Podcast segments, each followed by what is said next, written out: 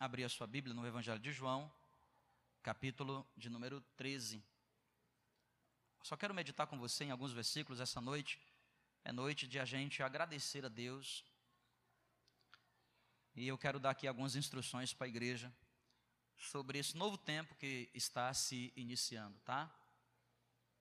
É, ainda há alguns lugares aqui à minha esquerda.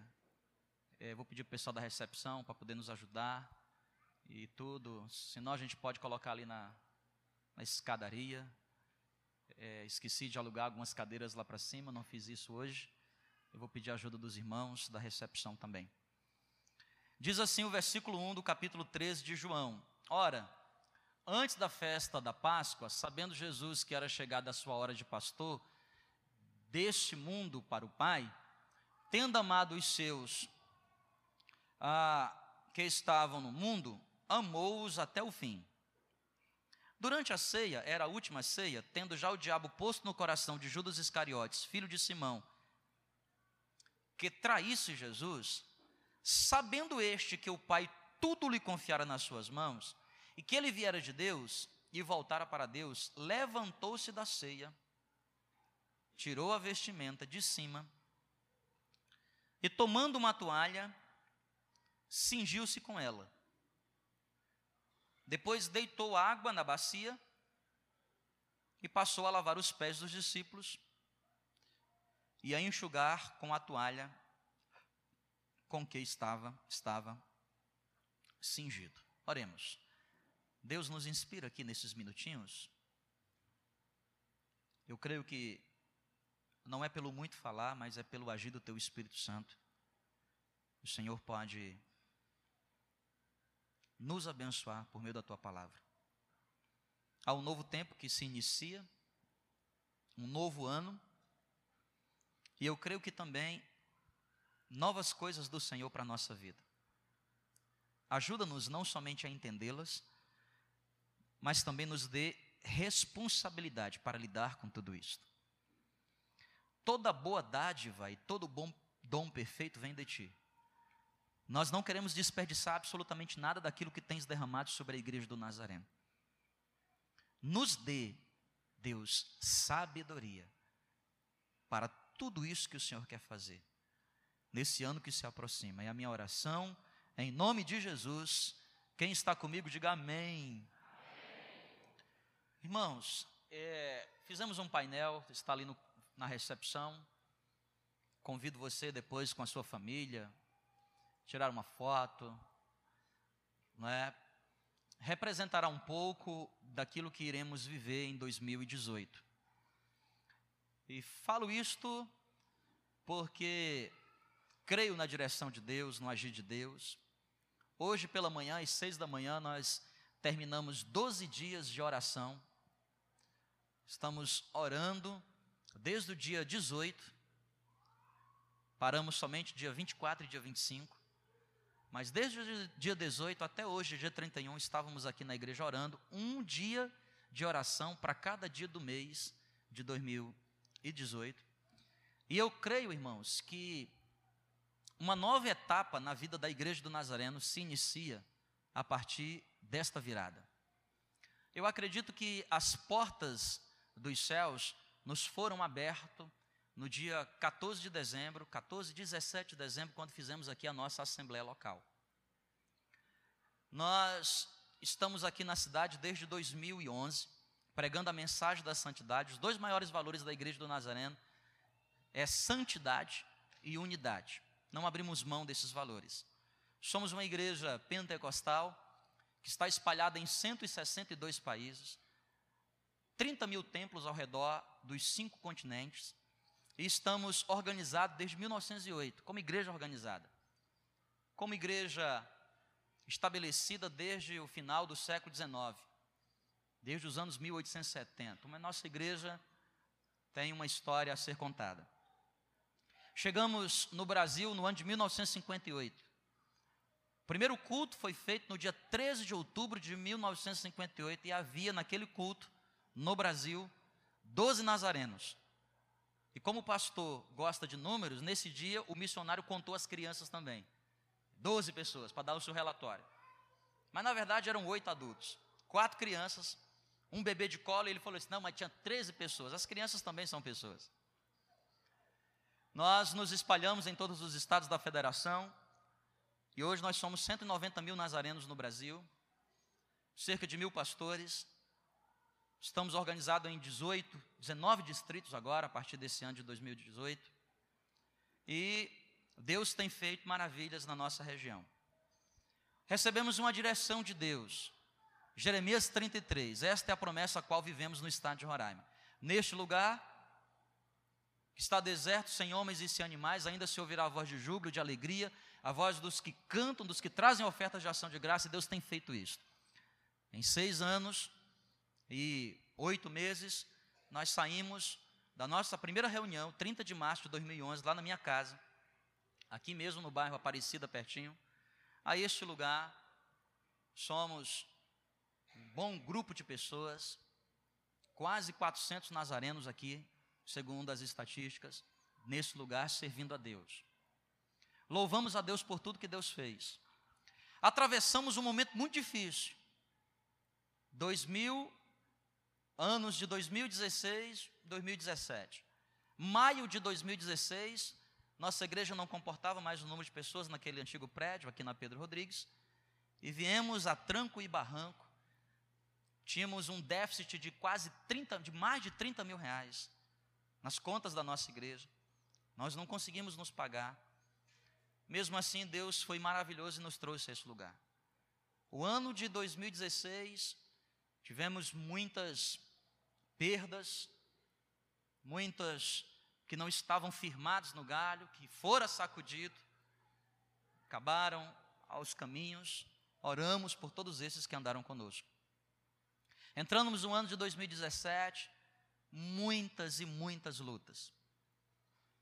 Este é um ano que quase que pastor pede para desistir três vezes por dia, né? No café, no almoço e no jantar.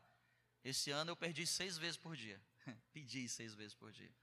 Houve um momento que adoecemos e quase que éramos arrancados, porque todo pastor nazareno tem um pastor que o cuida dele.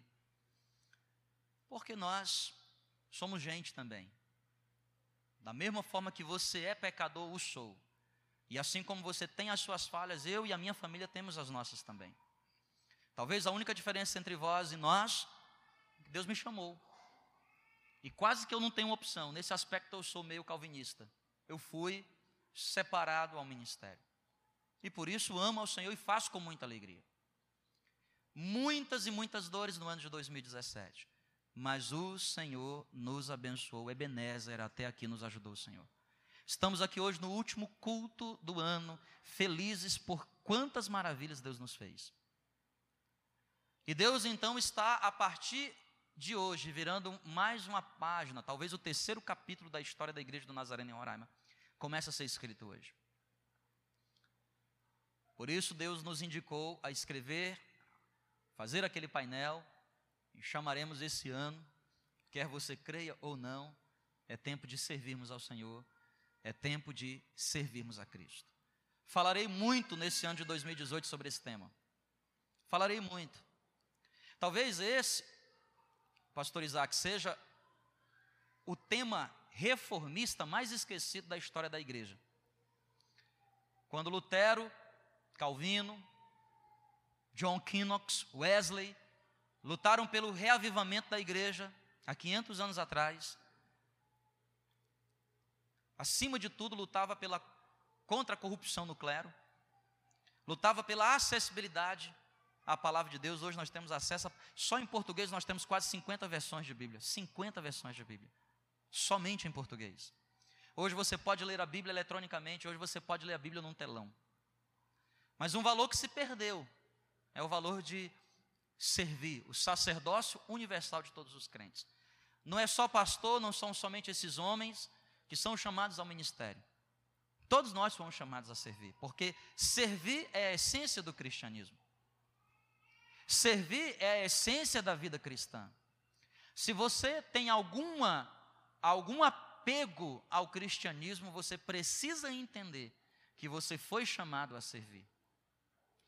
Cultuar a Deus é muito mais do que a gente fazer um momento como esse, onde alguém fala, alguém toca, alguém ministra, alguém agradece, e há a maior parte do grupo das pessoas que se sentam. Isso é culto é muito mais que isso.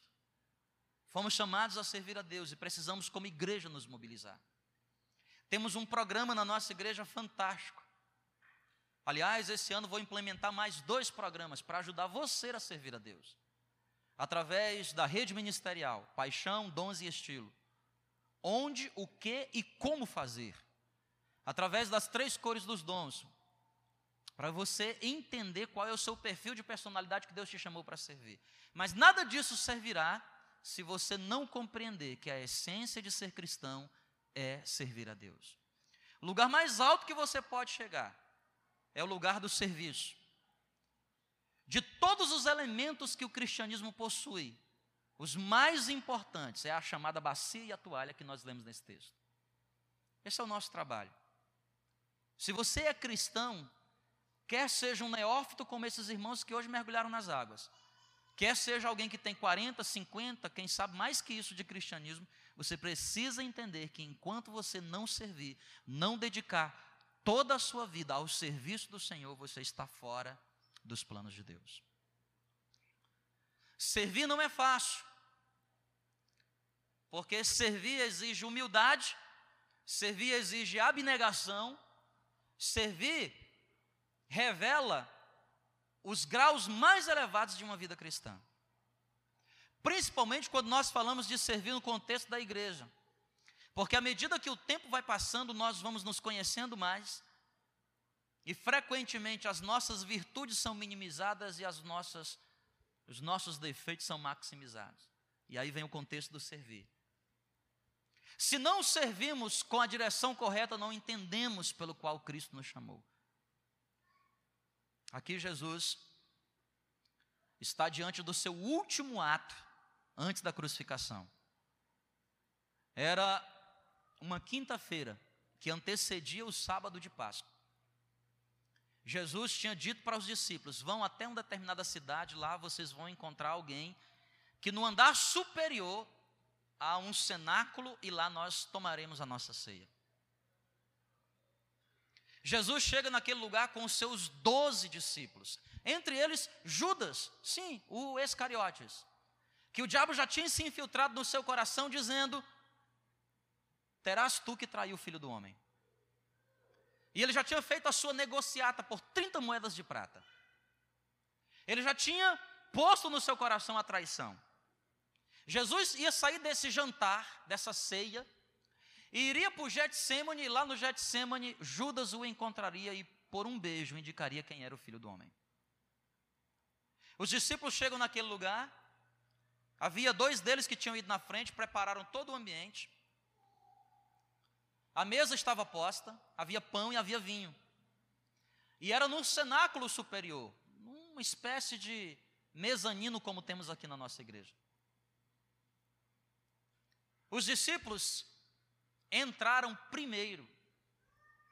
O texto indiretamente nos mostra que os discípulos entraram primeiro. Toda casa, naquele período, tinha um equipamento muito importante à porta de toda casa. Era uma questão de educação, de higienização. Não havia asfalto, nem tampouco paralelepípedo. As estradas eram de terra batida. Jesus, como os discípulos, caminhava sempre, usava algumas alparcatas, sandálias de couro, seus pés frequentemente sujos. Por isso, toda casa tinha que, por tradição, por, por questão de educação, lá na porta havia três utensílios: uma bacia, uma jarra com água e uma toalha numa espécie de avental. Sabe aqueles aventais grandes que a gente usa? Uma toalha daquele tipo. O empregado mais importante de toda a casa era o chamado lavador de pés. Isso era a pessoa mais importante da casa.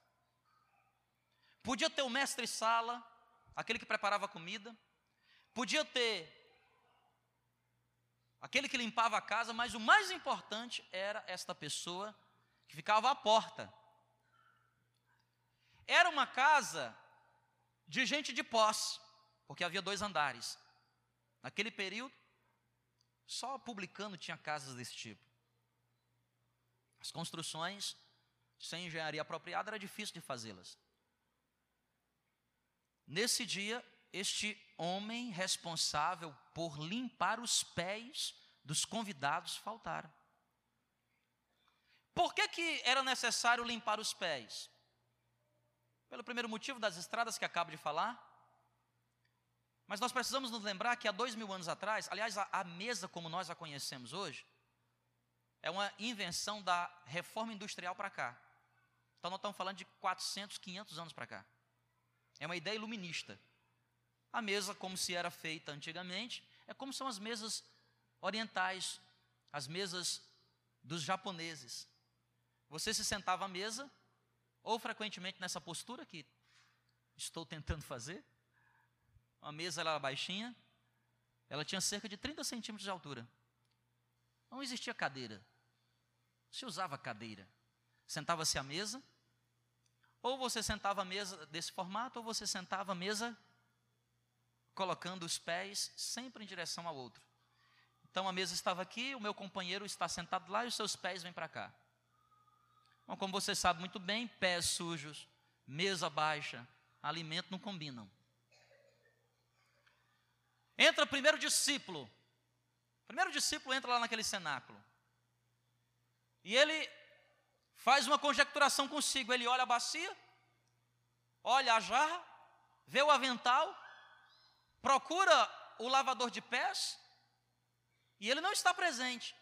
Então ele, quem sabe, pensa consigo: deixa eu calcular mais ou menos onde é que Jesus vai sentar. Acho que Jesus vai sentar por ali. E ele vai e fica ali pertinho, porque queria aproveitar a presença do Mestre. Vem o segundo discípulo, quem sabe Pedro, entrou ali da mesma forma, viu que não tinha lava-pés, a água estava posta, a bacia estava lá, a jarra, o avental, mas o lavador de pés não estava presente. Então ele procura ali ficar perto daquele outro discípulo, porque quem sabe ali ficaria mais perto de Jesus. E assim o primeiro, o segundo, o terceiro, o décimo segundo. Jesus me parece ser o último a entrar em cena.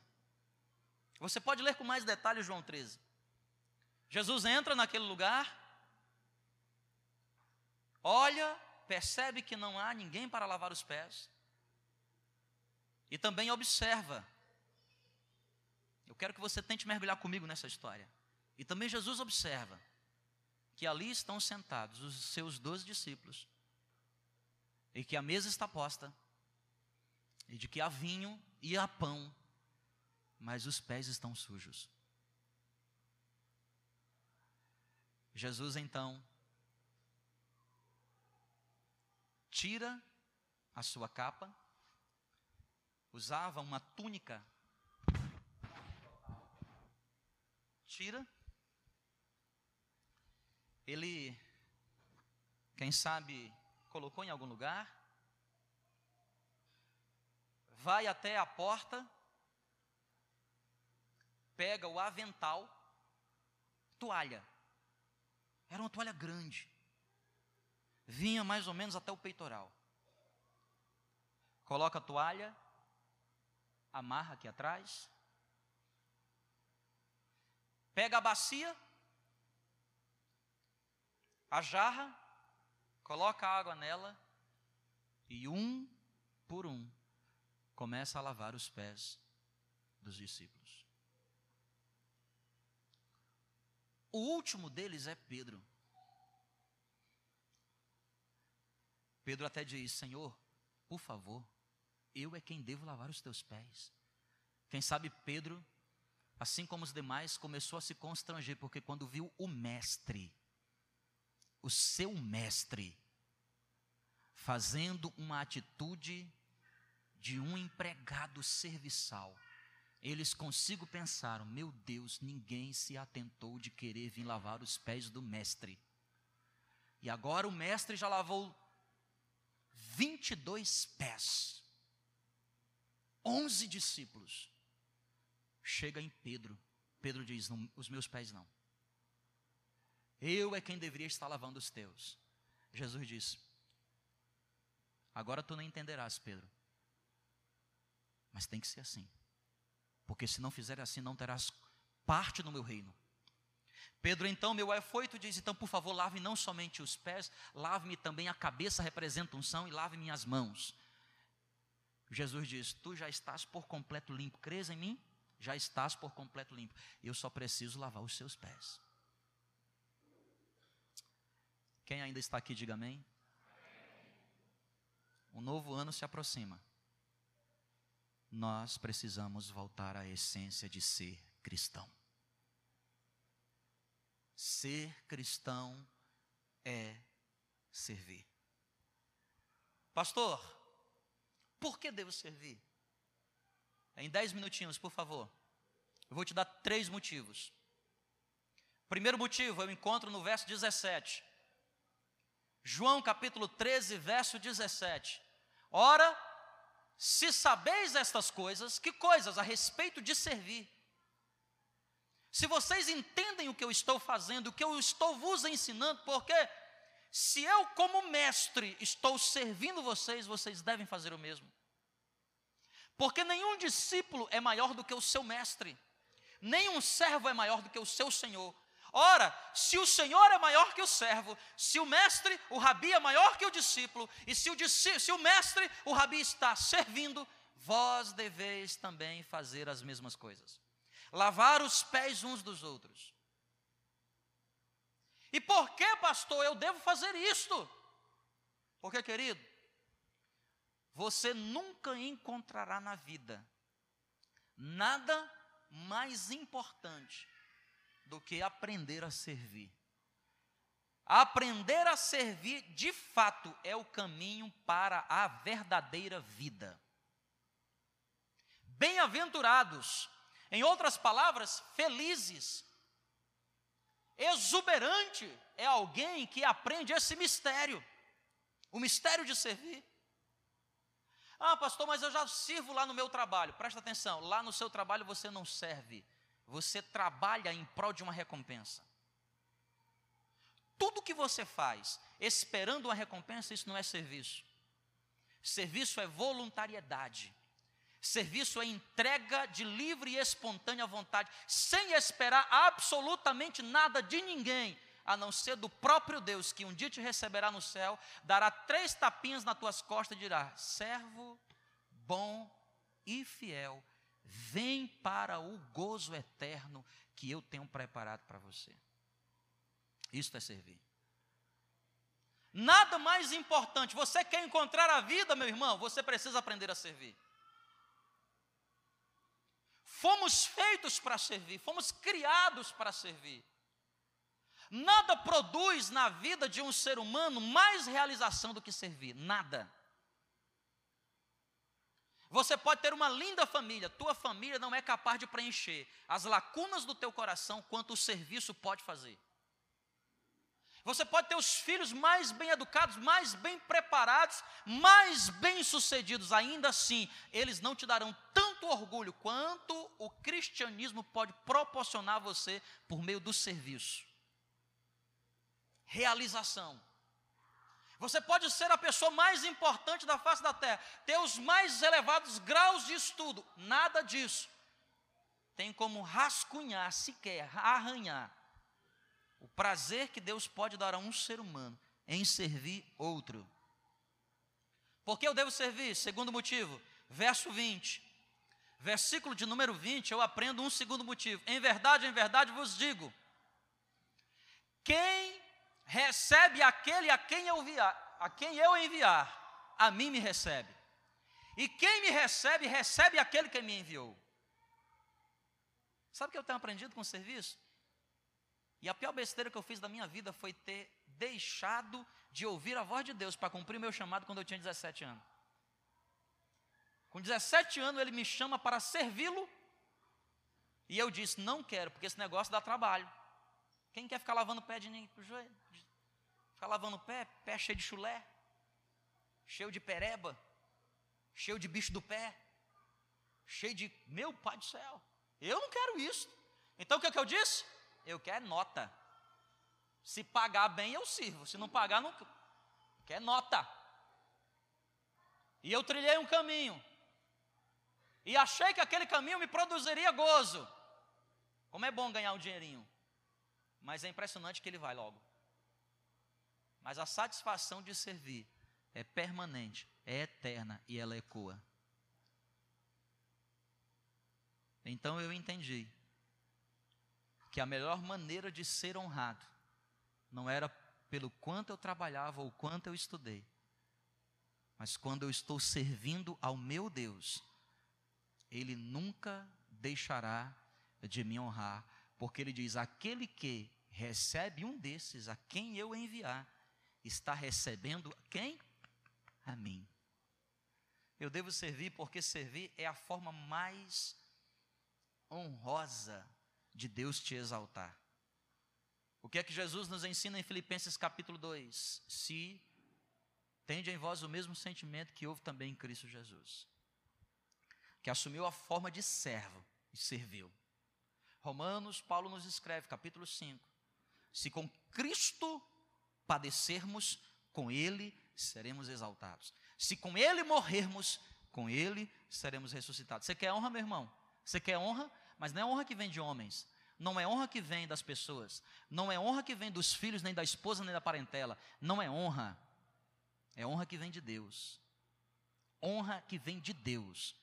Porque a verdadeira honra, ela só vem quando você não tem mais como gerar nenhum tipo de benefício para alguém. No dia que você não tiver mais nenhuma possibilidade, quer seja intelectual, quer seja financeira, quer seja sentimental, de produzir nenhum tipo de benefício na vida de alguém, e alguém se levantar e ainda assim te honrar, entenda, isso veio de Deus. E Deus ele quer te dar esse tipo de honra. Quem está entendendo o que eu estou falando, diga glória a Deus. Terceiro motivo pelo qual eu devo servir. Eu devo servir porque o verso 10, olha o que o verso 10 diz. Declarou-lhe Jesus: quem já se banhou não necessita ser lavado senão os pés. Quanto ao mais, está todo limpo. Ora, vós estáis limpo. Mas, mas o quê? Mas o que, igreja? Nem todos. Porque, olha o que diz o verso 11. Pois ele sabia quem era quem? O traidor. Que estava sentado com ele na mesa e que ele também lavou os pés. Por que eu devo servir? Porque servir não é uma opção. Servir é um mandamento. Você não escolhe quem deve servir. Sabe por que, que muitas vezes nós não conseguimos receber o resultado daquilo que fazemos a Deus? Porque nós optamos por servir. Não, esse ano eu vou servir, esse ano não. Nessa igreja eu vou servir, naquela não. Esta pessoa eu vou servir, aquela não. Escuta, não é opcional, é mandamento. Você não escolhe quem serve, você não escolhe onde serve. Servo não tem escolha de onde servir. Você foi chamado para servir. Você precisa aceitar que Deus te chama ao serviço. E você também não tem opção de como servir. Nem quem, nem como, nem onde. Pode repetir comigo? Nem o quê? Quem? Nem como? Nem o quê? Bem forte? Bem-vindos a 2018. Ano de servitude. Ano que Deus nos chama para servi-lo com toda alegria e com toda satisfação. Querido, faltam 32 minutos para o ano acabar. 32 minutos. É tempo de chamarmos a nós. É tempo de colocarmos em nós tudo o que Cristo nos deu para sermos. E eu quero aqui, nosso tempo está corridíssimo aqui, mas eu não posso deixar de desafiar você. Nessa noite, meu desafio para você é: quer ser feliz? Quer ser honrado? Quer ser exaltado por Deus? Então, chame o compromisso para você e diga: Eu quero entrar 2018, acima de tudo, quero ser um servo do Deus Altíssimo. Porque servir-te e honrar-te é um privilégio. Amém? Ulisses, pode me ajudar aqui, por favor? Só o piano. Cadê os meninos da voz? Rapidamente aqui. Em nome de Jesus. Em nome de Cristo. Glória a Deus. Você pode ficar de pé rapidamente? Em nome de Jesus.